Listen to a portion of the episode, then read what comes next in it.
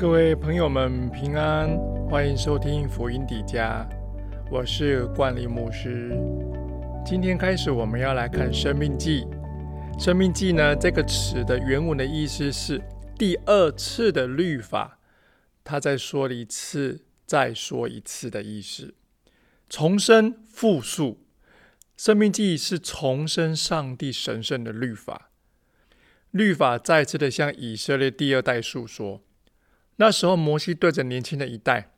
他们在颁布十诫律例典章的时候都不在场，没有听到这些话，所以上帝给摩西负担，把律法再说一次，重新复述一遍。其实《生命记》我们可以用一种口吻来读，就是上帝愿意再说一次“我爱你”。整卷书的内容是在摩西临终前。用充满情感的话语，把四十年前上帝颁布给以色列人的律法重新传承给新一代的晚辈，也用上一代真实经历过的恩典跟教训来劝勉他们，期盼新一代的以色列人可以满怀感谢，遵从上帝的引导，喜乐的承接佳美的应许之地。在以色列人进入迦南地之前，摩西以领袖的身份向以色列人陈述律法还有约的关系，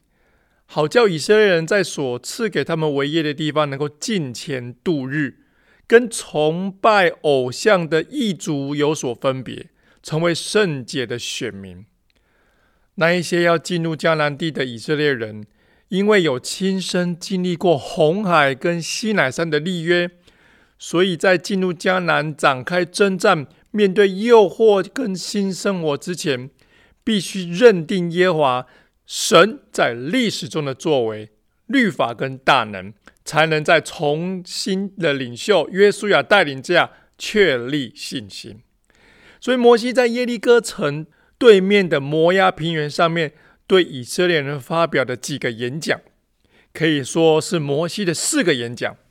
生命记可以说是摩西的四个演讲。第一个演讲是在第一章到第四章，第二个演讲从第五章到第二十六章，第三个演讲就从二七二八两章，而最后一个演讲就一直延续到第三十章的结束。摩西接着替自己的身后事做妥善的安排，而且委任约书亚为继承人，然后呢？他写了一首优美动人、赞美耶和华的诗歌。他最后就祝福以色列的各支派。你在读《生命记》的时候，你可以记得几个要点：第一个，摩西是神的发言人，如同年老的慈父，富有爱心，跟关切他的儿女说话；第二个要点，《生命记》说到神的爱跟神的管教；第三个要点，以色列人是听众。在神对付他们的事上有经历，因为发言人和听众都有经历，所以生命记的一开始就与往事的追溯，在回想过去的一些事情，过去在旷野中的经历。第四个，本书是民数记的补充啊，说到一个人应当是怎么样的人才能够承受应许之地呀？他应当是爱神、敬畏神、服从神的、体贴神的心肠、活在神光中的人呐。第五点要点，《生命记》说到神是慈爱又公义的神。第六点，神的子民需要以他们的爱来回应神，配合神的管教。承受产业的人需要跟次产业的相配，使上帝能够在他们的生活征战中与他们同在啊。第七个要点，借着追叙往事。生命记指出神的引导和人的失败，用意不是要指出人过去的黑历史，而是要指出人以往的错误可以调整过来。